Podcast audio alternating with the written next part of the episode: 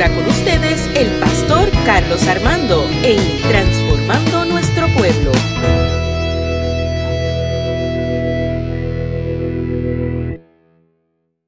Voy a dar, lectura de la traducción lenguaje actual.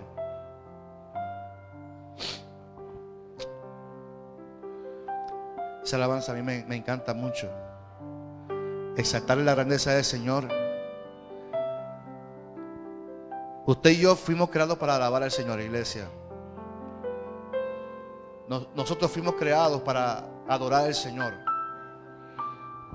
Y usted no puede desaprovechar una oportunidad de decirle al Señor cuán grande es Él y de, de reconocer su grandeza a pesar de las circunstancias que estemos viviendo. Dice el texto de Mateo, capítulo 5, de 1 al 12. Cuando Jesús vio a tanta gente, subió a una montaña y se sentó. Los discípulos se acercaron y él comenzó a enseñarles. La enseñanza se fundamentaba en Dios bendice a los que confían totalmente en Él, pues ellos forman parte de su reino. Dios bendice a los que sufren, pues Él los consolará. Dios bendice a los humildes, pues ellos recibirán la tierra prometida. Dios bendice a los que desean la justicia, pues Él les cumplirá su deseo. Dios bendice a los que son compasivos, pues Él será compasivo con ellos. Dios bendice a los que tienen un corazón puro, pues ellos verán a Dios. Dios bendice a los que trabajan para que haya paz en el mundo, pues ellos serán llamados hijos de Dios. Dios bendice a los que son maltratados por practicar la justicia, pues ellos forman parte de su reino.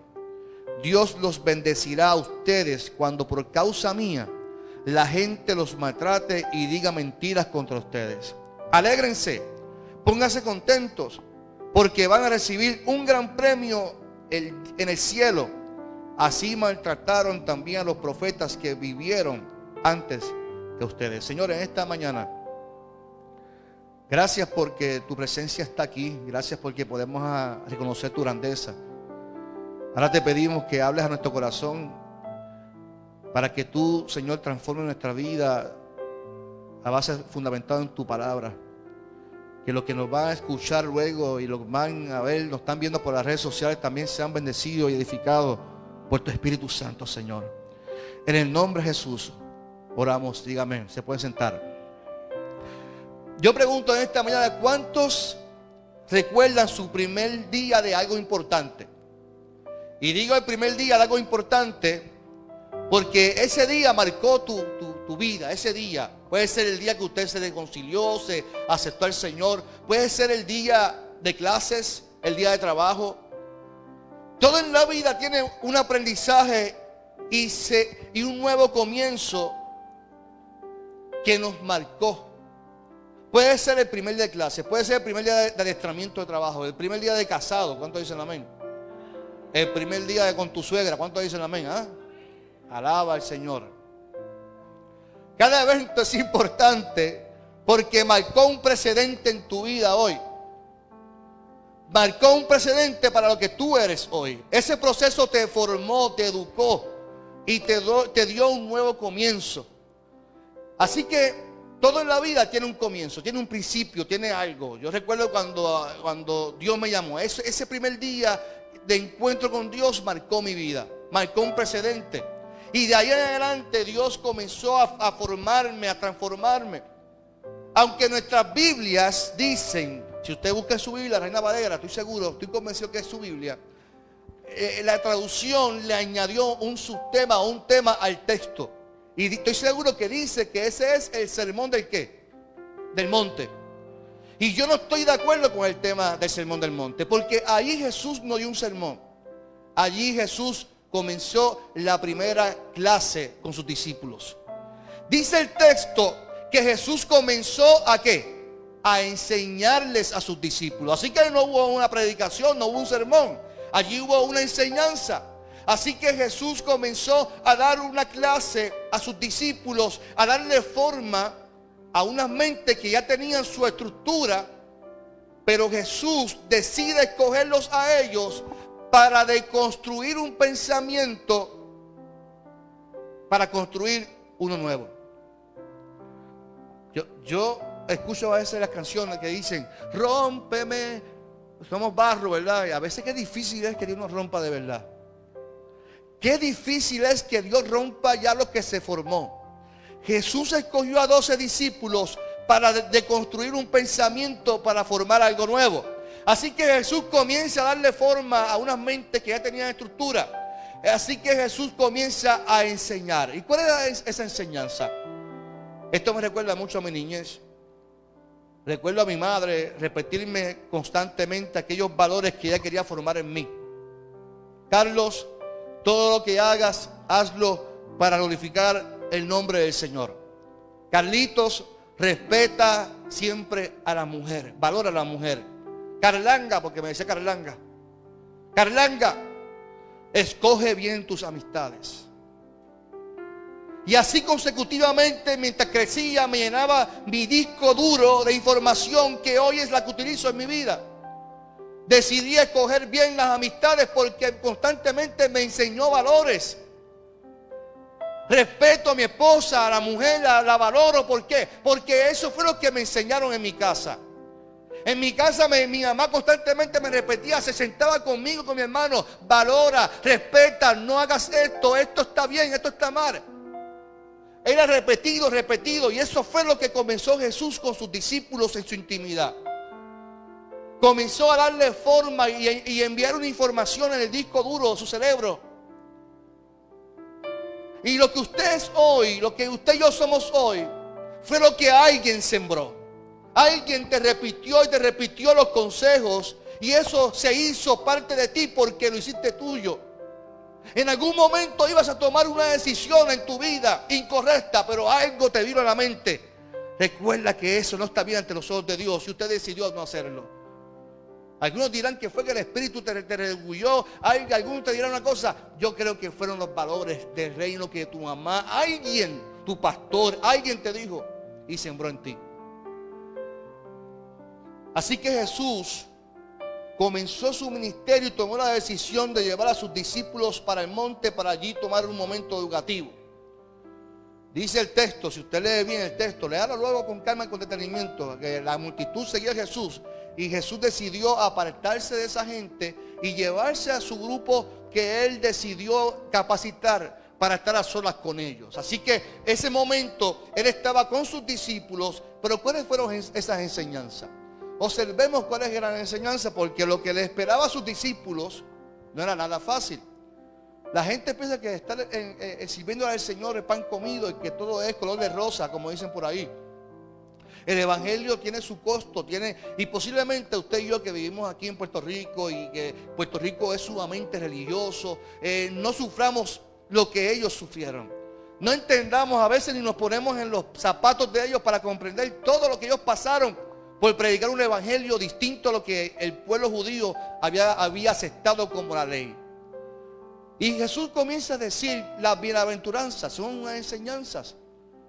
Una manera de que ellos comprendieran a lo que ellos se, se iban a, tomar como, como cristianos, como seguidores de Jesús.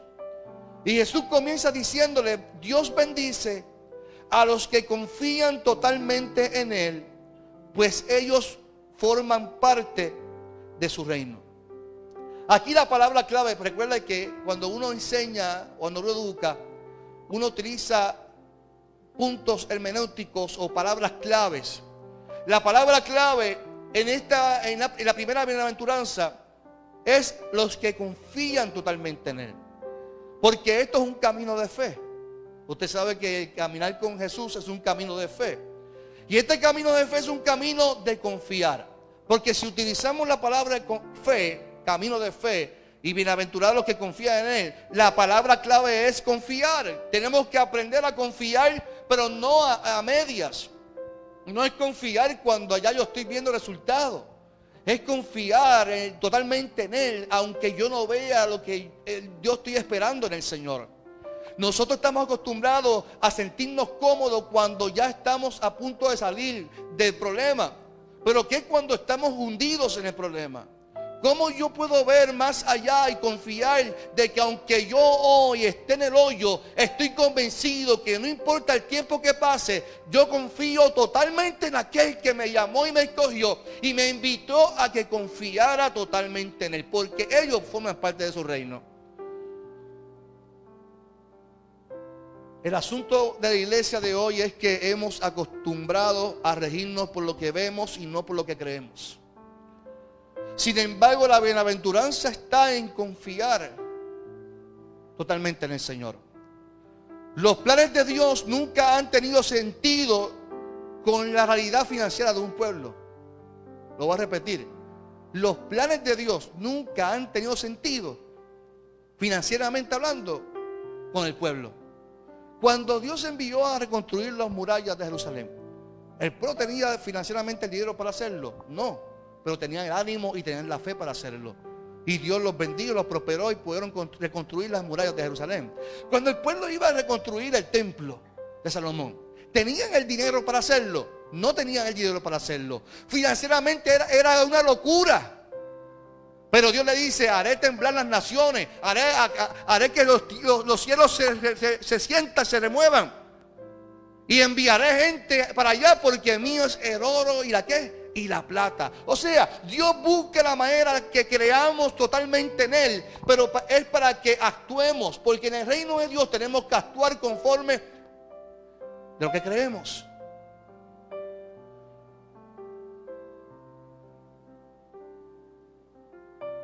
Sin embargo, la gente, el pueblo, fueron bienaventurados porque se atrevieron a reconstruir y a construir en el nombre del Señor. Los discípulos tenían, la tenían difícil desde el principio. La tenían difícil porque Jesús escogió a ellos para comenzar, para tener un principio, una revolución del Evangelio. En el mundo, dijo, Jesús, usted va a tener muchas aflicciones, pero la clave ¿cuál está? Confiad, porque yo he vencido el mundo. Así que desde el principio Jesús está enseñando, bienaventurados los que confían totalmente en el Señor. La confianza es la clave. La palabra confiar en Dios, confiemos en Dios, pero no en nuestra realidad, sino en lo que Él ya prometió. Yo te pregunto en esta mañana, ¿qué cosa Dios prometió en tu vida que todavía no has visto? Puede ser una, una oración, una petición por tu hijo, Puede ser una petición por tu familia, puede ser una petición por tu esposo, por tu esposa, una petición que tú has guardado ahí, que tú no has visto y que dice, yo creo que esto ya no se va, se va a dar realidad. Yo tengo que decirte en esta mañana, confía plenamente en el Señor. Confía totalmente en el Señor porque lo que Él prometió, Él lo va a hacer. Bienaventurados, dichosos son, bendecidos son los que confían totalmente en el Señor. Dios bendice es la segunda bienaventuranza. A los que sufren, pues Él los consolará. Mira cómo Jesús los va llevando. Primero dice, confíen. Ahora, les dice, ahora ustedes van a sufrir por, seguir, por seguirme a mí. Pero confíen tranquilos porque si, si sufres por el Señor, Él los va a, a consolar. Y parte de esa confianza se fundamenta en saber que el seguirle tenía un costo. Vuelvo y repito, para nosotros no tiene sentido lo que Jesús está diciendo porque Puerto Rico es un, lugar sumamente eh, religioso. Y a nosotros no nos persiguen por ser cristianos. No nos persiguen por, por, porque prediquemos la palabra. Tenemos libertad de culto. Tenemos libertad de religión. Así que no hace sentido el que los que sufren porque Él los consolará. Sí, pero nosotros vivimos tribulaciones. No vivimos persecución, pero vivimos tribulaciones. Vivimos tiempos difíciles. No tan solo el seguirle, pero el comenzar un ministerio fundamentado en Él tiene un costo. Pero qué bueno que la promesa no era simplemente que, que, vamos a sufrir, sino la promesa está en que Él siempre estará ahí para consolarnos. ¿Cuánto dicen amén? Dios siempre estará con nosotros. Desde el antiguo pacto hasta el nuevo pacto, Dios siempre ha prometido estar con nosotros. Aunque pase por las aguas, aunque pase por el fuego, aunque te escondas en una cueva, a donde quiera que te metas, ahí Dios siempre estará para consolarte y bendecirte en nombre del Señor. Dice la tercera bienaventuranza que Dios bendice a los humildes, pues ellos recibirán la tierra prometida. Desde el principio, uno de los valores que Dios le pide al pueblo es la humildad. Dios bendice a los humildes. Que Él no soporta el soberbio, que el orgullo es pecado. La palabra condena al soberbio, al altivo, lo condena. Que Él no soporta ese tipo de comportamiento del corazón. ¿Por qué? Porque una persona orgullosa, soberbia, entiende que lo que tiene, que lo que ha adquirido, que lo que hace es por su conocimiento y porque se lo merece. Vive de apariencia, de, que, de querer tener y en su corazón lo que existe es competencia de quién es el mejor. Si yo pudiera dar un consejo a, usted como pastor, hagamos lo mejor para el Señor. Si yo pudiera dar un consejo a usted, haga lo que usted haga en su vida, hágalo como que es para el Señor y no para usted. Que lo que usted tiene en su vida, sea su trabajo, sea su carro, sea su finanza, sea su casa, sea su familia, no es de usted. Dios se lo prestó a usted. Mi familia, mi hija, lo que tengo, el ministerio, no es mío. Totalmente no es mío. En algún momento yo me voy a morir. Y ni quiero, ni sueño, ni aspiro a que me den reconocimiento de nada que hagan un salón, nada de eso, eso es vanidad, eso es tontería, pamplinas para mí. Usted cuando haga las cosas, hágala esperando que Dios se glorifique en lo que usted haga. Que Dios se glorifique en lo que usted hable. Que cuando usted hable la gente sea impactada por la presencia de Dios, no porque usted porta algo. Porque la realidad es que la bendición está en, el corazón humilde, en la humildad, en la sencillez.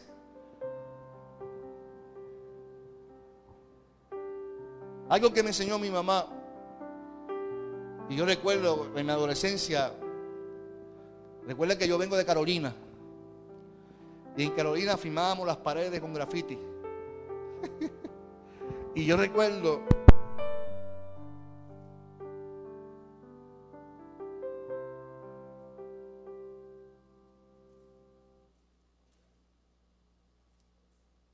mi cuarto, recuerdo, que yo firmé en mis paredes en mi adolescencia.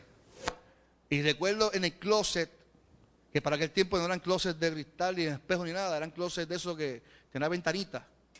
Eh, eh, yo firmaba y escribía, y recuerdo que sentarme un día en una oración con mi Señor y le puse, Carlos, nunca olvides que todo lo que hagas, darle gloria a Dios por lo que haces. Eso me asombró mi mamá. Nunca, nunca, nunca intento hacer algo porque mi mamá me enseñó que al fin y al cabo nada de lo que tengo es, es mío, le pertenece al Señor. Iglesia, trabajemos dándole la excelencia a Dios, pero todo lo que hagas no lo hagas para que te den reconocimiento, que te dediques un muro, un salón o lo que sea. No, no lo hagamos para eso. A veces la gente hace para que le dediquen calle, le dediquen cosas. No, hazlo para que Dios sea exaltado en todo lo que hagas. Si quieres ver la, tierra prometida en tu vida, trabaja con humildad porque el humilde recibirá recompensa en el cielo, no en la tierra, dice el Señor.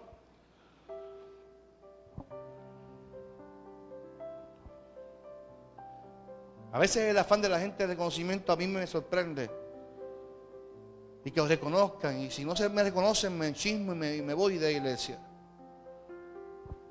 Usted no ha visto personas que a veces dicen, yo voy a faltar varios domingos a ver si, si el pastor me llama. Eso es falta de reconocimiento, hermano. Falta de madurez y de humildad. Si no me llaman dos, es que no hago falta.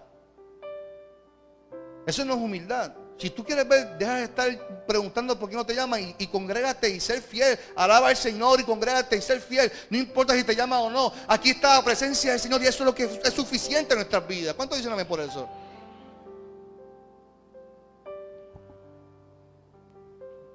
Me va a dar algo a mí, me a bajar, va a bajar un poquito. Cuarta bienaventuranza, enseñanza. Dios bendice a los que desean la justicia pues Él les cumplirá su deseo. Dios bendice a los, y Él hasta unidos dos bienaventuranzas porque me hacen sentido las dos juntas. Y Dios bendice a los que son compasivos, pues Él será compasivo con ellos. Y el tema de la justicia y la compasión va una a la par con la otra. Se ha convertido, pero se ha convertido lamentablemente en algo trillado. Hay que hacer justicia y la iglesia hace justicia y busquemos justicia, el reino de Dios es justicia. Pero cuando comprendemos lo que está pidiendo Jesús como parte de su proyecto del reino de Dios en la tierra, donde todo, diga conmigo todo, todo se fundamenta en la justicia de Dios. Pero ¿qué es justicia? La justicia se fundamenta en que todos merecen todo por igual. De que no importa si tú eres grande o pequeñito, en el reino de Dios todos somos iguales. No importa si tú tienes un grado académico, eres inteligente, eres lo como sea. Para Dios todos, esa es la justicia de Dios. Porque el, judío entendía que tú te merecías algo si tú lo trabajabas y, y sacrificabas. Tú obtenías las cosas por tu esfuerzo. Pero la justicia de Dios, el reino de Dios es distinto. Usted no se acuerda de la parábola cuando Jesús hace la parábola y coge a una gente que está trabajando allí en la plaza de Bairoa y le dice, vente a trabajar conmigo. Y viene caminando y eh, coge a otro para que trabaje. Y cuando al fin y al cabo tiene como cinco empleados que están trabajando horas distintas, uno trabajó unas horas más largas que otras. Pero cuando fueron a pagarle a esos empleados, todos cobraron por qué? Por igual. Busque esa parábola. Se quejaron. ¿Cómo es posible si yo trabajé más que este? Y se quejó uno con, el, dueño de la finca. Y el dueño de la finca, ¿cuál fue la respuesta del dueño de la finca? A Dios te importa cómo yo le pago a la gente aquí. Porque en el reino de Dios no se fundamenta la vida como nosotros lo hacemos en la tierra. Y ese es el problema, que nosotros queremos vivir el reino de Dios, pero con nuestros criterios. Y decidimos quién se salva y quién no. Decidimos quién se va para el cielo y quién no. Decidimos quién es sano y quién no. Eso no nos corresponde a nosotros. En el reino de Dios todos merecen salvación. La justicia de Dios se fundamenta en lo que Dios pensó, que entregó a su Hijo para que todo aquel que en Él crea no se pierda, mas tenga vida eterna. La justicia de Dios. Y nosotros a veces hablamos, ay, que hay que hacer justicia, y la justicia social y justicia, pero se nos olvida que la justicia a veces nos duele. ¿Sabes por qué? Piensa solamente en aquel que te hizo algo malo a usted. Alguien que te faltó respeto y que cuando tú lo ves o sueñas con él, te levantas sudado de, coraje. Y sueñas tirando, tirando puño y bofetá, porque cuando yo lo vea, es que le voy a saltar a bofetá porque yo sé, Esa persona que te hierve la paciencia. Y Dios te dice, así como yo te perdono a ti, tú tienes que perdonarlo a él. Señor, eso no es jamás en la vida. Porque yo soy así. Y así tú me... No, no, no. En el reino de Dios. Aquel que, te, el que tú dices que no merece perdón. Ese es el que tú tienes que perdonar. Eso es justicia. ¿Sabe por qué? Porque, pregúntese, ¿usted merecía perdón de Dios? Si usted se arrepintió ayer y volvió a, a pecar ayer. Si usted dijo, Señor, no lo vuelvo a hacer, dos meses, caíste nuevamente en tu pecado. ¿Por qué usted se cree que usted no peca? Usted es santo. O solamente soy yo el que peco y todos ustedes son santos. Yo soy el único que peco aquí aparentemente. Yo soy el pecador. Porque le he prometido, Señor, te prometo que no lo vuelvo a hacer y vuelvo y lo hago y fallo al Señor. Y Dios vuelve y me dice, te perdono porque te amo. Señor, no lo vuelvo a hacer y vuelvo y caigo nuevamente. ¿Cuántas veces? Pero la justicia, la gracia de Dios, la compasión de Dios nos dice, no importa cuántas veces caiga, allí yo siempre voy a estar para perdonar tu pecado. Ah, pero nosotros no, nosotros decimos, no, ojalá se le pase algo porque se metió conmigo. Se metió con una hija, un hijo de Dios. Ese es el corazón de uno, pero en la justicia de Dios, todos merecen el mismo perdón aunque usted entienda que no se lo merezca. Usted va a llegar al cielo algún día Y se va a sorprender de aquel que está a tu lado. Usted pensaba que tenía que estar en el infierno, pero no. Ah, pero este también, Señor, sí, porque es que no dependía de lo que tú pensabas. Es de lo que yo hice en la cruz de Calvario para que todos se salvaran. ¿Cuántos dicen amén por eso? Dios bendice a los que tienen un corazón puro, pues ellos verán a Dios. Jesús establece una condición moral para tener una visión espiritual. El corazón es el asiento del pensamiento y los motivos. Aunque habla el corazón, en realidad lo que está hablando es de qué? De la mente, las emociones. El énfasis en la condición del corazón está en contraste con el concepto farisaico. ¿Por qué? Porque el fariseo pensaba distinto. El fariseo no entendía las emociones porque todo se fundamentaba en el conocimiento, eran ortodoxos. Se ríe por lo que la ley estipula y la pureza del corazón es una virtud. El estar limpio del corazón, estar limpio de acá arriba es una virtud, es una bendición. Y si dice, dice Jesús, bienaventurados los que son limpios de aquí adentro, de aquí arriba, porque ellos son los que verán al Señor. No puede existir una persona con un corazón lleno de maldad y de odio, de amargura, de, malicia y que quieran ver el rostro del Señor. Por eso Pablo le escribe a los Efesios y le dicen, no entristezcan al Espíritu Santo con el cual ustedes fueron sellados el día de su redención. Pablo dice a los Efesios, quítense ustedes toda amargura, toda malicia, porque eso te daña el corazón. Eso te, te, te, te, abruma, te quita la bendición de poder ver constantemente a Dios en lo que tú estás haciendo en tu vida. Esos sueños que yo decía ahorita, que usted se levanta con coraje y se levanta con ganas de pelear y con ganas de molestar y con ganas de jeringar a su familia, a su marido, a su madre. Dice, pero ¿por qué para tanto? Es que no ha sanado algo del pasado todavía vive con su mente dañada. Usted se preguntará por qué hay gente que siempre está con coraje, es que no han trabajado asuntos en su vida y otros pagan lo que le hicieron años atrás.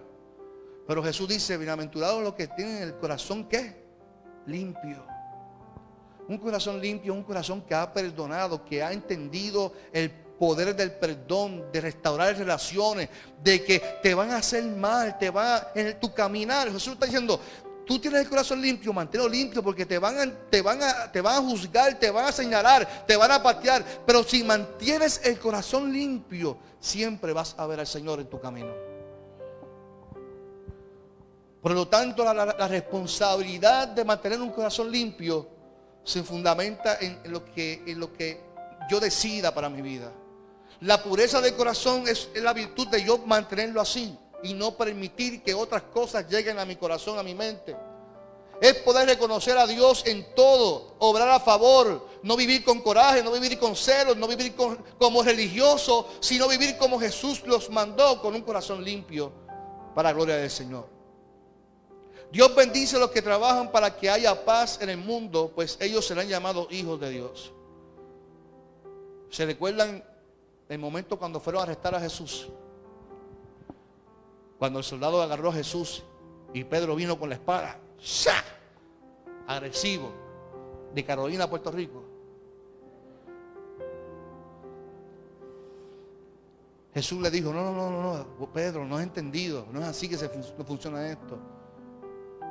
El que me siga a mí no, puede trabajar con violencia. El que camina conmigo busca la paz. Y fue donde el soldado le dijo, mira, disculpa este, que este este no salió allí de, Carolina, de Sabana Abajo, y le puso la orejita otra vez nuevamente en su sitio. Dijo, tranquilo, yo me voy con ustedes. Porque ya mi hora llegó. Pero lo hizo en paz. Jesús le dice, bienaventurados los que hayan la paz. Los que trabajan para que haya paz en el mundo. En un mundo violento, iglesia. En un mundo violento, escuche bien lo que estoy diciendo en un mundo donde constantemente lo que se promueve es la violencia y la guerra. La iglesia nunca promueve la violencia, al contrario. La iglesia va en contra de la guerra y promueve la paz. Si usted lee el documento de fe y orden de nuestra denominación, se dará cuenta que allí nosotros estamos en total desacuerdo con la guerra. Yo recuerdo una vez una iglesia que formó un grupo de jóvenes también activos. Y usted sabe el nombre que le pusieron a esos, esos jóvenes. Ellos mismos se pusieron. Se llamaban los terroristas de Cristo. los terroristas del reino. Iban vestidos de camuflaje a cuantos sitios allí a promover supuestamente el Evangelio, pero con una hostilidad desde su forma de vestir y este es su nombre. La iglesia nunca promueve, le pasó un susto porque se fueron al aeropuerto a predicar el Evangelio vestidos de militar y con su nombre y allí se metió la policía y allí pasaron un gran susto. La iglesia siempre busca promover la paz. Donde hay guerra, promover la paz. Bienaventurados los que promueven esa paz. ¿Cuánto dicen amén? Dios bendice a los que son maltratados por practicar la justicia, pues ellos forman parte de su reino. Dios los bendecirá a ustedes cuando por causa mía la gente los maltrate y diga mentiras contra ustedes. Alégrense, pónganse contentos porque van a recibir un gran premio en el cielo. Así maltrataron también a los profetas que vivieron antes que ustedes. Pareciera que el mundo debería felicitar a los discípulos por su aporte. Se pudiera entender nosotros que el mundo debiera felicitar a sus discípulos, pero es lo contrario. Los persiguieron, los maltrataron. Al fin y al cabo, cuando Jesús se va, comenzaron a hacer la iglesia y comenzaron a maltratarlos, a perseguirlos, mataron a Esteban, lo apedrearon. ¿Qué no hizo la gente que no comprendieron el evangelio del reino del Señor? Sin embargo, la clave no está en huir.